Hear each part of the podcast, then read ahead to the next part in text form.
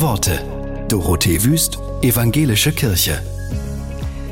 Vanessa Nakate ist 28 Jahre alt. Wegen ihres Einsatzes für den Klimaschutz in ihrer Heimat Uganda wurde ihr vor zwei Jahren der Helmut Schmidt Zukunftspreis verliehen. Nicht alle in ihrer Heimat haben Verständnis für ihr Engagement. Sie erzählt, warum es ihr trotzdem wichtig ist.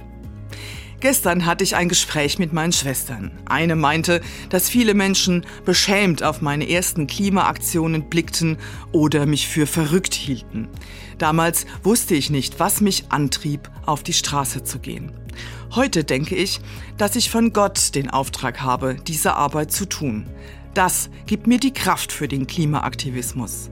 Wir haben die Aufgabe, Gottes Schöpfung zu bewahren.